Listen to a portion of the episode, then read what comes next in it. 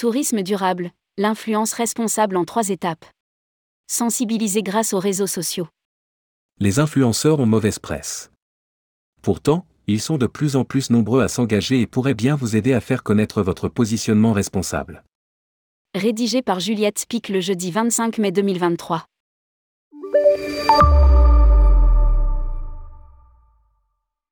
Les influenceurs d'hier ne sont plus les influenceurs d'aujourd'hui. Si dans l'imaginaire collectif, l'influenceur, et surtout, l'influenceuse, est avant tout un point E ancien point E candidat point E de télé-réalité recyclé point E dans le téléshopping moderne à Dubaï, on est loin de la réalité. L'influence se professionnalise. De plus en plus, les contenus valorisent autant le fond que la forme. C'est particulièrement visible dans l'influence tourisme, où les photos, stories ou vidéos sont de plus en plus qualitatives et nécessitent souvent un matériel professionnel. Mais l'influence ne sert pas qu'à montrer ou faire vendre. Elle sert aussi à délivrer un message. Et les tenants d'une société plus sobre le savent bien, car les influenceurs engagés sont de plus en plus nombreux et de qualité. Vous connaissez Camille Etienne? C'est, d'abord, l'influenceuse du compte Graines de Possible. Influenceur aussi, Bon Pote est désormais passé du côté des médias. Famille zéro déchet, Sortez tout vert, Girl Go Green, The Impact Story, Is No Good, Le Réveilleur.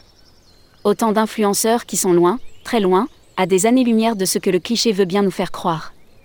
L'influence, un partenaire durable du tourisme. Ils ne sont pas influenceurs tourisme?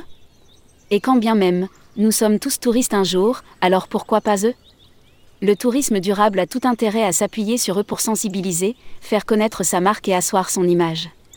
Chez Gringo, Gwen Lenderch est social media et influenceur manager. Elle a écrit un mémoire sur l'influence responsable appliquée au tourisme qui pose la question ce nouveau métier peut-il s'inscrire dans une stratégie de communication en accord avec les valeurs de l'entreprise? D'après elle, la réponse est oui. Et, souligne-t-elle, a raison, c'est aussi l'avis du GIEC qui, dans son dernier rapport, soulignait leur rôle dans la sensibilisation. Tout comme la presse, l'influence est multiple. Le parallèle est tout à fait légitime, certains peuvent contribuer à changer les regards, à faire réfléchir et porter les messages que l'entreprise souhaite faire passer. Encore faut-il pour cela suivre certaines règles. Gwen Lenderch a accepté de nous expliquer ceci en trois étapes. Étape 1. Respecter les règles en vigueur. La première des choses est de connaître la réglementation. C'est un nouveau métier, explique Gwen Lenderch. Et les règles sont en train de se mettre en place, les choses évoluent tout le temps. Il faut donc se tenir au courant et respecter les recommandations de l'autorité de régulation professionnelle de la publicité, ARPP, et ce que dit la loi. Les influenceurs ont d'ores et déjà l'obligation d'indiquer qu'une publication résulte d'un partenariat. Mais les obligations légales devraient aller plus loin très bientôt. La proposition de loi visant à encadrer l'influence commerciale et à lutter contre les dérives des influenceurs sur les réseaux sociaux a récemment beaucoup fait parler d'elle. Portée devant le Parlement en mars 2023, elle devrait être votée ce mois-ci. Elle permettra de lutter contre la désinformation et les publicités mensongères, mais surtout d'encadrer cette nouvelle profession, avec la création d'un statut et l'obligation de signer un contrat l'ARPP a mis en place un certificat de l'influence responsable, sorte de formation permettant à l'influenceur d'apprendre les règles déontologiques de la publicité, et qui peut servir de filtre pour les marques. C'est le cas de Club Med, qui ne travaille qu'avec des influenceurs certifiés par l'ARPP. Étape 2. Cibler les influenceurs. Mais, certificat ou pas, selon qu'on est une petite ou une grande marque, et selon le message que l'on souhaite faire passer, on n'ira pas vers les mêmes influenceurs. Le choix se fait autour de la ligne éditoriale et du contenu proposé par l'influenceur, qui doit correspondre aux valeurs et à l'image de la marque. Le choix diffère aussi en fonction des partenariats. Récemment, on a fait une collab avec la SNCF pour promouvoir les voyages bas carbone. C'était une opération spécifique, plutôt orientée famille, on a donc choisi une certaine typologie d'influence. Explique Gwen Lenderch. Autre critère, il n'y a pas que la taille qui compte. Pour Gwen Lenderch, pas besoin d'aller vers les macro-influenceurs qui ont une audience bien trop éparpillée pour que le message passe. Il vaut mieux cibler des influenceurs de niche. Qui sauront parler d'un sujet spécifique. Pour parler tourisme durable, elle se tourne vers des influenceurs. Conscients des enjeux et qui seront à l'aise pour en parler. Elle va donc s'assurer qu'ils sont d'accord pour parler de l'impact du voyage et de leur empreinte carbone. Personne n'est parfait, mais il faut pouvoir le dire en toute honnêteté.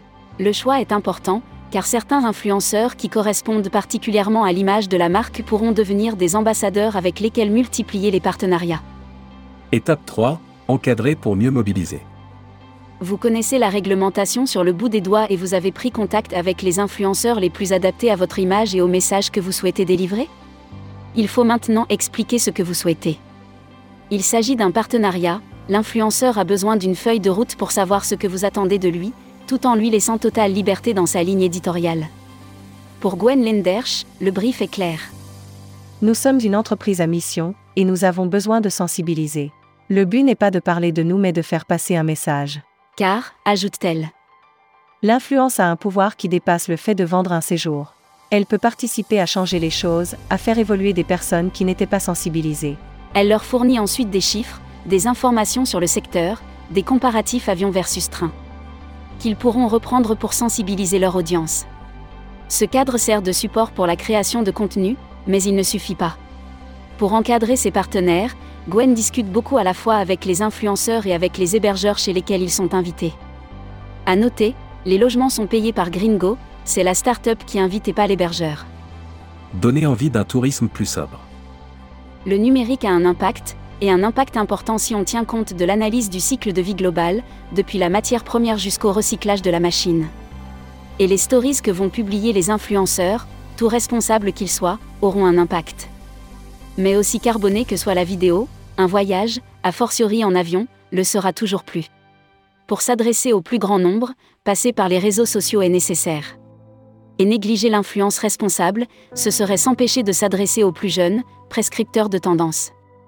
De plus en plus, les jeunes générations développent une relation presque de proximité avec les influenceurs. affirme la spécialiste de l'influence.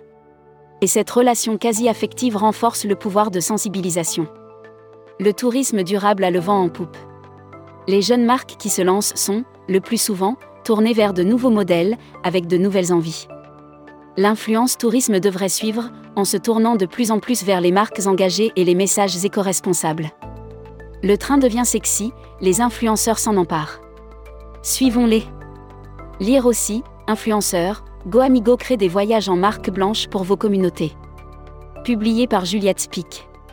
Journaliste, rubrique Voyage responsable, tourmag.com.